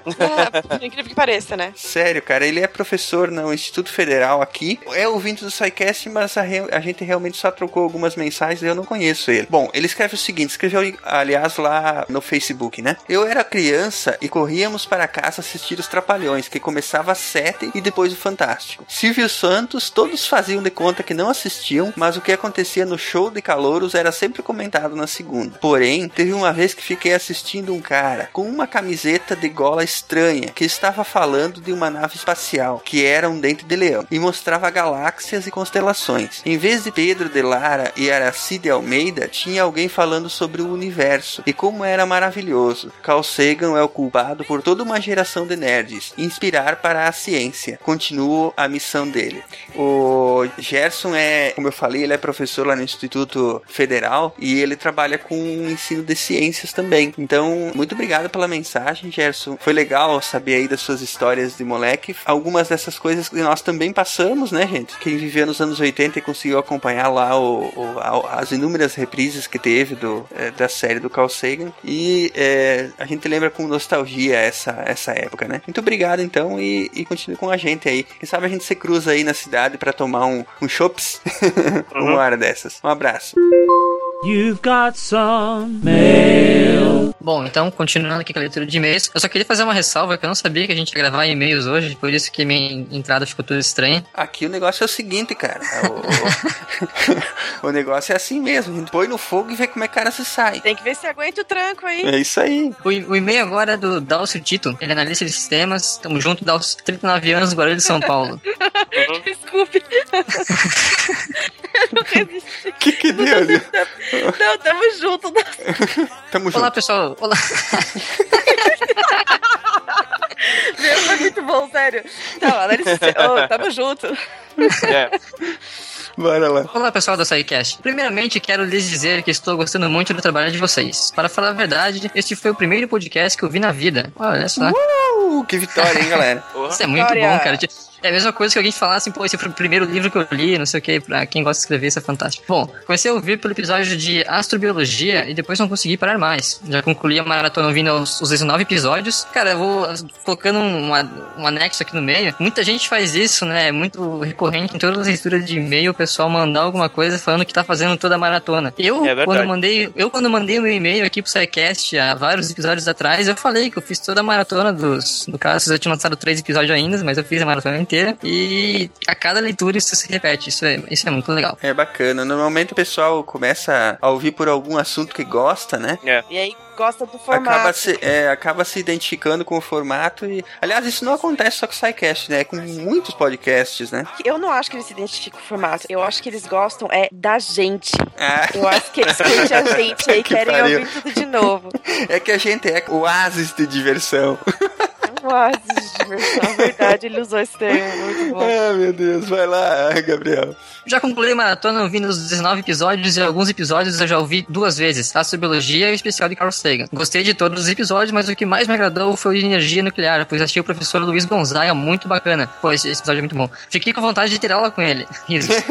Infelizmente ele não, é, ele não é professor ainda. Por enquanto ele é só mestrando. Para mim, o formato e duração está bem bacana. Um grande abraço a todos e, e boa sorte nessa jornada. PS, avisa o Cardoso que eu sei quem ele é. Eu sei que ele é um tremendo de um religioso que dá o dízimo todo mês e vai à igreja todos os domingos com a Bíblia debaixo do braço. Te descobriram, Cardoso, corre! Ai, ai, ai. Ah, descobriram Cardoso, gente. Dalcy, muito obrigado pela participação, tá? Foi muito bom saber que você, de alguma forma, passou a acompanhar essa mídia que é o podcast. Ela tem muitos programas legais, é sobre tudo que é assunto. É só dar uma procurada. Passou a acompanhar aí por causa da gente. Então, ó, muito obrigado novamente. Continua com a gente e que tem muita coisa boa pela frente ainda. É isso aí, cara. Então, pessoal, vamos voltar à bebedeira? Vai, vamos voltar pro bar que as cervejas nos esperam. É, isso aí. Então, não, não dá pra deixar cerveja triste nem, nem quente, né? Ó, Verdade. esse bebê não dirige, hein? Abraço, gente. Até semana que vem. Beleza, Beijo. falou, gente. Até a próxima Tchau. semana. Ô, garçom, traz mais uma cerveja.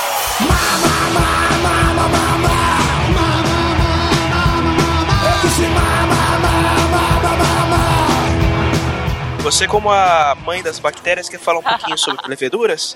Tá certo que fungos não são bactérias, né? Mas Não. Mas você ama elas igual ou não? Eu, eu amo elas igual, sim. Eu gosto muito de, de leveduras. Eu gosto muito de fungos também, além de bactérias, não adianta. É, então, você como nossa microbiologista de plantão, faça as honras. Então, as leveduras, como a gente citou, né, são fungos. E o, termo, a etimologia da palavra vem do termo latim levare, que é um sítio de crescer, né? Existem, ah, sim, de- desde sempre, né? Mas é, são usadas, assim, em processo de fermentação. Foi começado a usar principalmente com pão. É, porque foram descobertos e o- começaram a usar o processo com, na fermentação de pão. E provavelmente foi por isso que existe uma forte ligação, né? Entre as. Quando fa- se fazia o pão, muitas, muitas vezes logo fazia a cerveja nos monastérios e tal, como vocês citaram, né? Já. Existe mais de 850 espécies diferentes de leveduras, que são separadas em 78 gêneros. A principal que é usada para a produção de cerveja é a Saccharomyces cerevisiae, da qual foi criada a fabricação variação, a mais famosa que é a Saccharomyces Carlsbergensis, que foi criada pela Carlsberg e é usada na produção de Carlsberg até hoje. Não só de Carlsberg, como de muitas outras cervejas, mas a, foi de fato a cervejaria da Carlsberg que criou ela. Essa variação foi criada pela própria Carlsberg. Foi. Ela foi isolada no laboratório da Carlsberg. Já naquela época ele já investia em ciência, o que é muito legal, né? Que cerveja tem tudo a ver com ciência, principalmente por causa disso, né? Porque para você trabalhar, você ah, tem, existem muitas espécies de leveduras, mas dentro de cada espécie de levedura tem centenas de cepas. São variações da espécie em questão que podem ter comportamentos diferenciados, resistir mais ao álcool da, da sua cerveja que está fermentando. Ela pode liberar extras diferenciados que vão dar um sabor e cheiro diferenciado para sua cerveja. Então é um mundo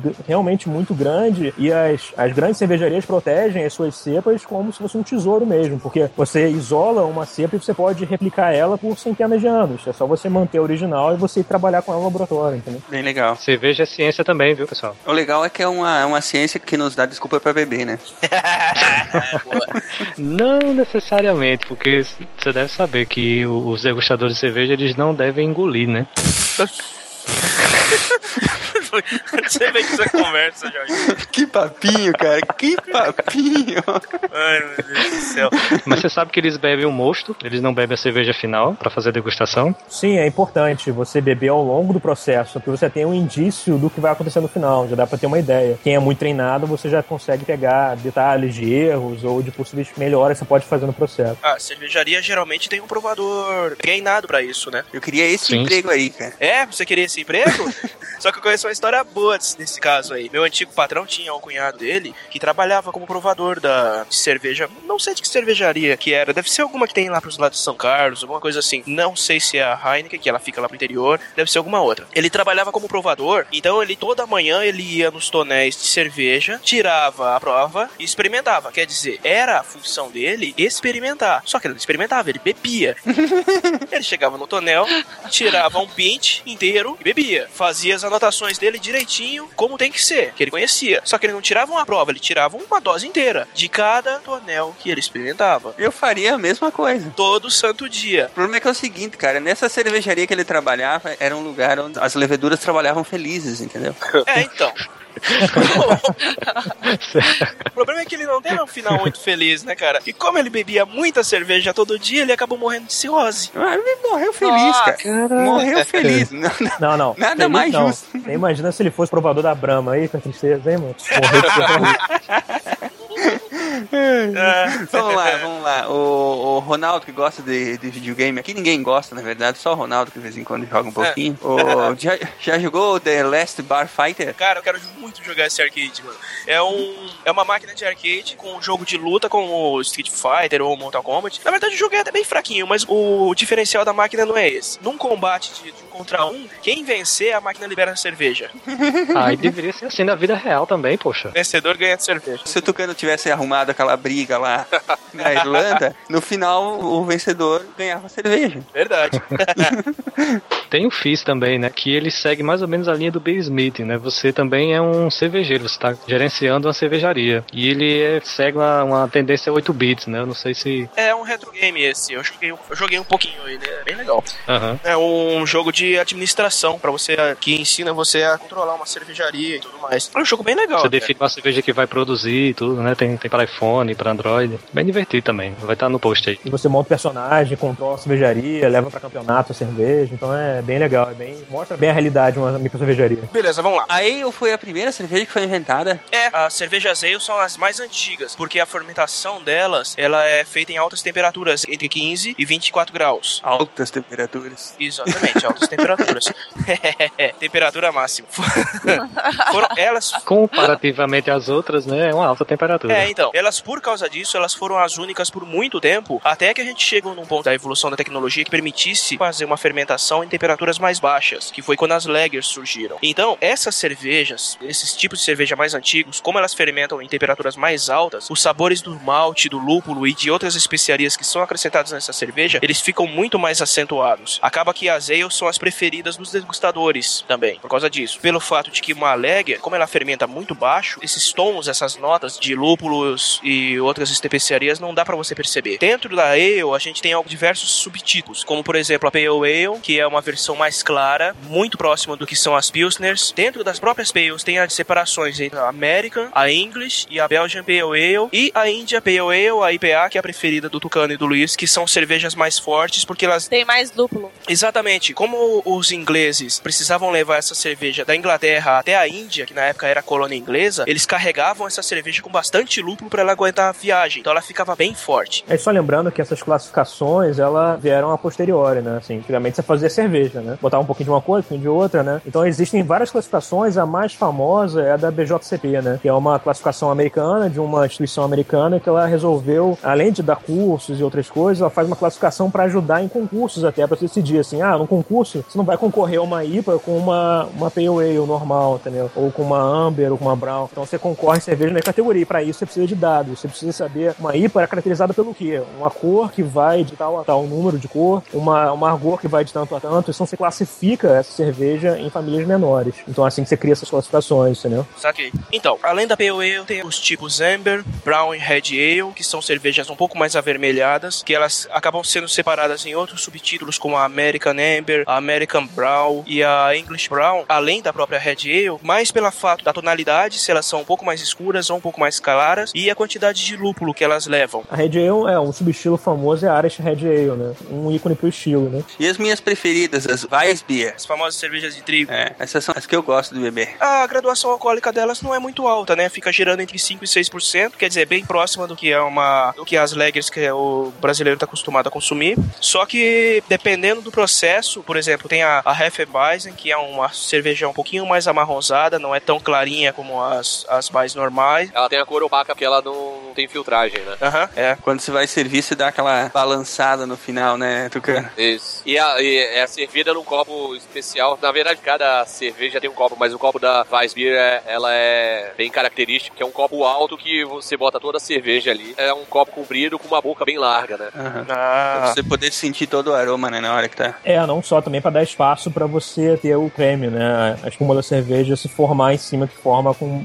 forma bastante nesse tipo de cerveja. a espuma da Weiss é bem mais espessa, no caso? Sim, sim, sim. Ela é mais espessa do que o normal, né? E você pode acrescentar algumas coisas que deixam ela mais espessa, mas ela é naturalmente de trigo, ela fica um pouco mais densa. Pô, legal. É interessante você comentar essa questão do copo, Tucano, porque tem um artigo científico que o cientista adora pesquisar tudo no mundo, que eles estavam querendo saber por que que as bolhas da Guinness afundam né, e não sobem como é o normal. E eles descobriram que isso ocorre com toda cerveja do tipo stout, porque na realidade depende do formato do copo. Como você falou, se o copo é mais estreito no fundo, as bolhas afundam pelas bordas e sobem pelo centro, né? O movimento delas circular. Na verdade elas estão subindo, mas quando chegam lá no topo do copo elas descem pelas bordas. E se ao inverso, se ele é mais largo no fundo, elas sobem normalmente, como ocorre com todas as demais cervejas e bebidas gasosas. Então o cientista gosta também de cerveja. Bastante.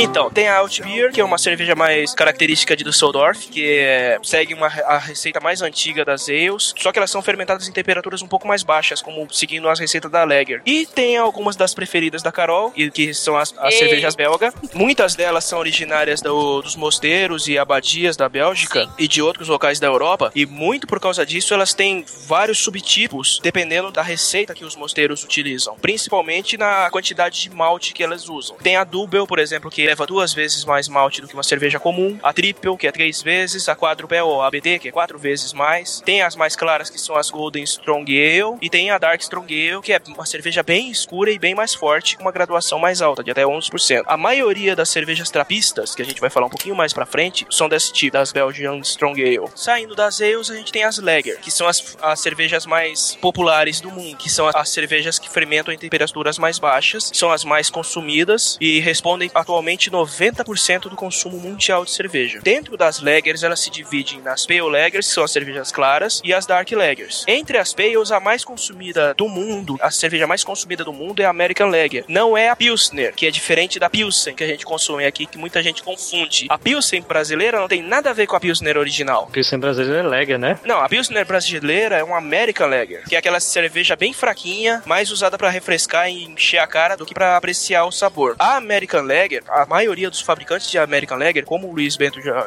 acrescentou, os fabricantes colocam muito arroz e milho, cereais não maltados pra baratear a receita. No Brasil é mais milho, que é mais barato que o arroz. Por isso que eu falei lá no começo do podcast que você que a gente que o brasileiro não bebe cerveja, bebe curau, porque a maioria é milho. Mas vem cá, é, é, Luiz, tu, tu tinha falado que não é tão simples de fazer esse tipo de cerveja em casa, né? Ou Sim, mais de sim. forma artesanal, né? É mais difícil ou é impossível de fazer? Não, é possível não. É, é- dá pra fazer em casa, ainda mais que você pega mais experiência. Mas como a primeira cerveja ou as primeiras levas, ela não é muito indicada porque é mais fácil de você ver defeito nela, né? Aham. Uma cerveja mais densa, com um corpo maior, com mais álcool, você esconde os problemas da cerveja. Uma cerveja, no geral, ela fica boa. Já uma cerveja que ela não tem gosto, não tem cheiro, transparente, isso é difícil. Muita gente acha que é o contrário, mas isso é muito difícil você conseguir, né? Fazer uma boa Pilsen em casa, uma Pilsen original, tcheca, né? No estilo tcheca, é, tcheco é mais difícil do que fazer uma ale comum, que é mais fácil pelo, pelo sabor, que é mais confuso. Bom, aqui tem praticamente todas aquelas que a gente normalmente vê mais no dia a dia, né? É, as Américas, como foi falado, as Rice, as escuras, as Mouse Beer também, né? Apesar que a Mouse Beer que a gente tem por aqui. A Mouse Beer é interessante falar, porque, tipo, Isso. a Mouse Beer, ela só é cerveja no Brasil. Lá fora, a Mouse Beer, a Mouse Beer original, ela não é considerada cerveja, porque a graduação alcoólica dela é muito baixa, que é 1%. Na Alemanha, por exemplo, ela é energético. então, o que acontece? A Mouse Beer do Brasil não é a Mouse Beer original. É uma American Lager comum que eles colocam corante. No caso, é xarope de açúcar e caramelo, pra dar cor. Por isso que toda cervejaria brasileira tem a Brahma, tem a Brahma Mouse Beer. Tem a Antártica, tem a Antártica Mouse Beer. Porque ela só é uma Antártica comum com corante. Por isso que a graduação dela é mais alta, porque ela tem a graduação de uma American Lager comum. Ela é um energético mesmo na Alemanha. Eu já ouvi falar que é bom dar pra grávida. Cara, Tá maluco, eu doido. pra lá que tá, né? Pra lá que tá. É, é o que dizem. é, todo mundo já escutou essa história, cara. Mas, mano, o Jorge não vai querer dar isso pra esposa dele. Você tá maluco, velho. O, o menino vai crescer forte e saudável, cara. Vai, vai, vai crescer capengando, assim, vai andar capengando, batendo nas coisas.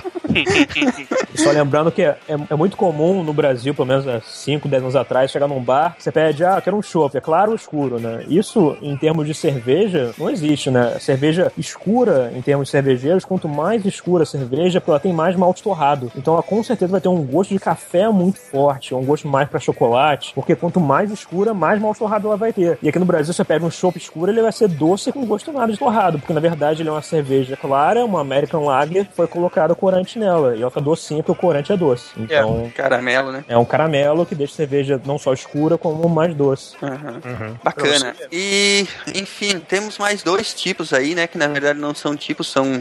É, uma, de- a Alambique é um tipo, né? A Alambique é um tipo. E a Trapista Sim. que é mais uma curiosidade de onde ela é feita e tal, é isso? É, a trapista é um selo, né? O que, que são essas lambiques? Então, o lambique é típico da região de Bruxelas, lá onde eu morava. Eu não morava exatamente em Bruxelas, mas enfim, eu ficava a maioria parte do tempo em Bruxelas. É a mais comum, é tipo sei lá, a, a Brahma daqui, sabe? E como eu, eu citei antes, a de cereja é uma delas, é a, A Kriek, né? Só, só quer dizer cereja em neerlandês, né? Que é uma das três línguas oficiais da Bélgica. Não quer dizer nada demais, é, só quer dizer a palavra cereja. Fui num bar bem tradicional de lambiques lá, que é a La Morte Subite. É, La Morte Subite. Muito bom esse bar. Melhor nome do bar. Mas você, mas você gostou das lambiques de lá, ou Tucano? Não, eu não gosto de lambique. Mas minha esposa gosta, ela gosta da framboise. É, alambique é um, é um estilo que é, é difícil, às vezes, pessoas que nunca provaram cerveja diferente gostarem, porque pela fermentação dela ser uma fermentação que a gente chama mais selvagem, né? Não é uma, como uma levedura, uma cepa específica, ela tem, acaba tendendo a ter um gosto mais ácido e tem alguns, é, alguns sabores diferentes de uma cerveja normal. Então, até, pra quem nunca provou uma, uma cerveja alambique, pode ser, ah, a cerveja está estragada, mas não, é porque faz parte mesmo do gosto de uma alambique. Mas é tipo o quê? A cervejaria, ela produz a cerveja e deixa ela fermentar o Deus dará, é isso? Sim, não, não tão ao Deus dará, mas a diferença é que ela não. A fermentação são em, em tonéis, ou em baldes, ou em tanques É, abertos. em tonéis de madeira, e eles, isso eles, tipo, levam isso muito, a- tipo, uma honra, sabe? Tipo, não, porque é fermentado. Aí, tipo, se eles escolhem a madeira do tonel, porque isso tudo influi no gosto da cerveja, e é muito legal, cara. Tipo, eu, eu, eu visitei, né, uma cervejaria lá, e, nossa, é é a que eu mais gosto. As lambiques são, mas assim, novamente, é típico da região de Bruxelas. Lá, muita, muita gente toma, toma lambique, então... Sim. É, pensando numa, numa cervejaria comum, você pega o seu mosto, ele é intocável. Você tem que tocar sempre com luva, com qualquer aparato estéreo, pra você não contaminar com bactérias e outras leveduras selvagens, cerveja que vai estragar a cerveja. Já a alambique é o contrário, né? As cervejarias, Uhum. as mais famosas, belgas, elas são intocáveis. Você não pode mexer, não pode tirar pé de aranha, não pode tirar poeira, porque faz parte do, do pool de leveduras que vão fermentar a sua cerveja. Faz parte do charme. É, não, é do charme como é, realmente da- a levedura não é inoculada, né? É a atmosfera em volta do tonel que fermenta a cerveja. Faz parte do ecossistema da produção da cerveja. Por isso que, tipo, eles não podem lavar o tonel, não podem Não. mexer em nada, que, sei lá, que tudo, o ambiente da cervejaria toda influi no resultado final da cerveja, não é isso? Ainda bem que tudo passa pela fervura, né? É. Então, a fervura é antes. É antes É. desse processo. A Uh-oh. fervura vem antes da fermentação. Tem muitos hospitais lá por perto. ô, Então acaba sendo um, um controle natural, porque pensa que ah, a levedura vai controlar o ecossistema, ela vai controlar a população dos outros organismos ali. né? Então ela vai ter, manter um ecossistema que não vai. A cerveja em si não vai estragar, mas ela vai fermentar de forma diferenciada do que uma cerveja em que é inoculada uma cepa específica de levedura, né? Então vai ser mais selvagem mesmo, que a gente chama, né? Pensa assim, se volta lá no começo do- da produção da cerveja, o povo tomava cerveja no lugar da água, da, pra evitar contaminação. Tipo isso, não vai fazer mal. Sim, sim. a- As primeiras cervejas, com certeza, com certeza eram lambics, porque você não tinha, você não, ninguém escolhia cepa de nada. Na verdade, as pessoas nem sabiam como que a cerveja fermentava. Elas sabiam que você deixava a cerveja num, num lugar do lado de fora, chovia, depois, depois virava uma coisa diferente, que tinha um gosto de álcool, as pessoas tomavam e achavam legal. Mas ninguém sabia o que, que fermentava, o que estava ali dentro. Deve ter achado legal mesmo, né? Sim, literalmente. que tá aí até hoje.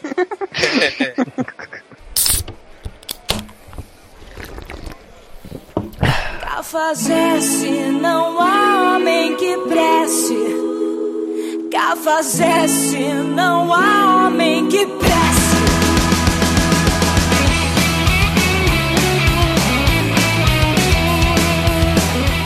E agora a história dessas trapistas é legal, né? Algum de vocês já teve lá visitando o- o- a região? Não, eu não cheguei a visitar muito, porque é bem difícil visitar é, essas cervejarias trapistas. Não, e lembra também que trapista não é uma região específica, é um selo que você dá. Tem mosteiros trapistas no mundo inteiro, né? Mas só que só alguns que ganharam selo Só tem um nos Estados Unidos, né? Fora da Europa. Isso, isso, inclusive é, é recente esse dos Estados Unidos, que até então só tinha na Bélgica, na Holanda um e na Áustria um. Aí hoje em dia é até um pouco controverso, porque quando se espalha muito, você tira um pouco, virou um pouco comercial, né? Você bota um selo trapista, você vende mais, você ganha mais renome, entendeu? Mas vale a pena explicar. As trapistas, essas cervejas são produzidas nos mosteiros da Ordem dos Monges Trapistas. Elas passam por um controle de qualidade muito rígido para receber o selo de uma autêntica trapista. Tanto é que existem 171 mosteiros da Ordem no mundo, só que atualmente só 10 mosteiros têm autorização para vender a cerveja trapista com o selo da organização. São seis na Bélgica, dois na Holanda, um na Áustria e esse último nos Estados Unidos, que foi aprovado no ano passado. Então são nove na Europa e um, e um- sozinho nos Estados Unidos. Pera aí, rapidão, vamos pedir pra essa amiga belga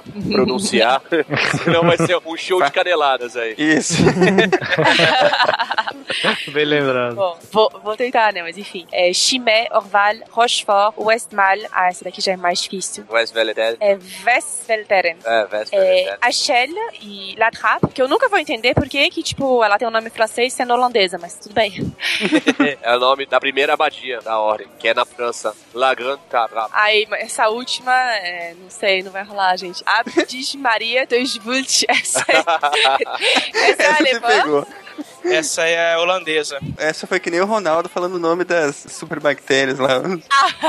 E a, e a Gregorius. Ge, Gre, Gregorius. Gregorius, é. Gregório, são E a três. Joseph, bom, nada difícil. A St. Joseph é a americana. Inclusive, eu, eu fui corrigido por um garçom belga, naquele bar chama Pestenelle Kelder, que eu falei Roquefort, e ele, não, não, Roquefort é o queijo É o francês. queijo, é. Aqui tem queijo e tem cerveja Rochefort. É, é isso. que canelada, hein, meu Deus. Ah, foi uma canelada com estilo. Então, algumas dessas cervejas elas têm guarda de mais de 10 anos e por conta de todo esse controle rígido de qualidade, elas são com justiça consideradas as melhores do mundo. Sim, com certeza. É, elas estão com certeza no top, por elas, elas são cervejas muito complexas, né? Você vai provar ela, quando ela estiver um pouco mais quente, você vai sentir cheiro, um gosto completamente diferente dela tá muito gelada. Então, vale a pena. E são cervejas que não são muito caras. A gente acha que elas vão ser no preço de uma Deus da vida, não é. A Deus é overrated.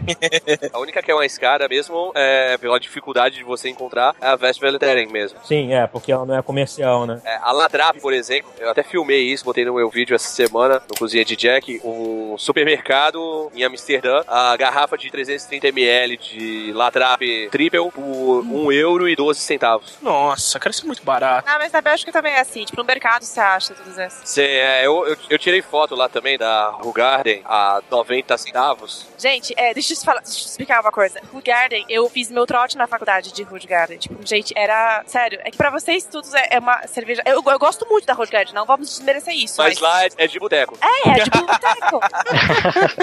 É de Ela e a Stella, as duas são, tipo, as, as mais comuns. Tanto é que, tipo assim, o cheiro de Stella fria me lembra muito meu trote de faculdade. Tanto que eu bebi isso. E na faculdade, uma das coisas que. É, assim, é, trote de faculdade de cerveja belga é um negócio que anda muito junto. Porque é, o trote de faculdade belga é muito tradicional.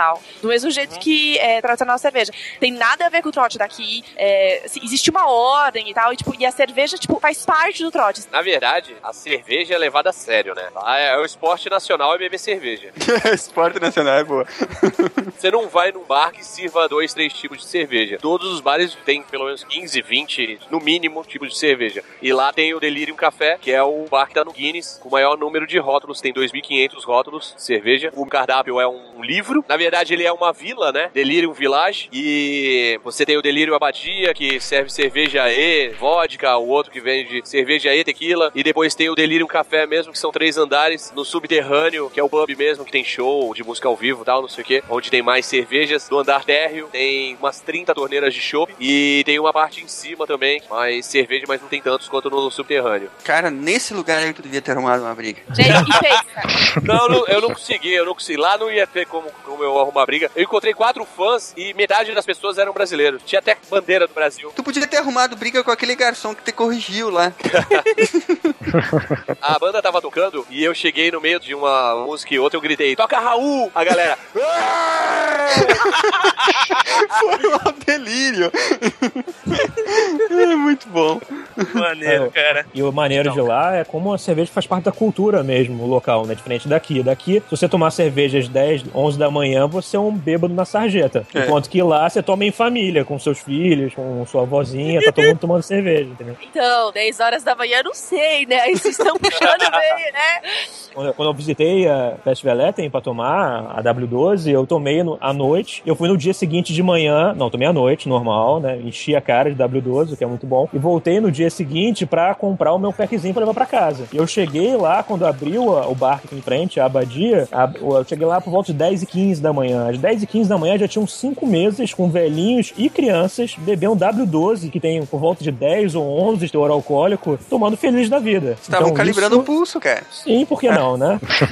Então, isso, isso é, isso é fato comprovado. Ah, eu não vou negar que quando eu chegava na faculdade, é, o pessoal já. Eu chegava, principalmente na época do trote, você chegava na faculdade, pô, a faculdade começava 8 horas da manhã, terminava 10 horas da noite, tipo, eu chegava na faculdade e o pessoal de manhã, primeiro, primeiro intervalo da, da aula, o pessoal já tava já. Porque dentro da faculdade você tem bar da faculdade, assim. Tipo, não é que nem aqui, é diferente. Você tem, você tem um pub de cada curso. E, meu, o pessoal já tava já ali mandando ver. Mas vem cá, o pessoal lá perde a compostura, que nem aqui, se tivesse bar dentro da faculdade, aqui ia ser um desespero. Lá também o pessoal perde a compostura, assim? Olha, vou falar pra você que é, perde. Uma das coisas que você tem que fazer quando você é, faz trote de faculdade na Bélgica, que não é obrigatório, você faz se você quiser. Eu quis fazer, porque eu achei absolutamente sensacional o trote. Uma das coisas que você tem que fazer é virar, chama a fonte. Existe um verbo, chama afoner, que tem quase certeza que vem de funil, porque basicamente você faz a tua boca um funil e você vira um copo de 400ml de uma vez. Porque o trote dura um mês, né? E uma das- um dos dias tem um concurso de quem faz ma- o máximo de vezes isso. O máximo, máximo de vezes a fon. E ele vira um rei. Ele, e como rei, ele, é coroado, faz. Sério, é super tradicional, gente. Conta não pra gente, entendendo. quantas vezes você virou rainha, meu? Conta pra Nenhuma, gente não, aí. não, consegui. não, isso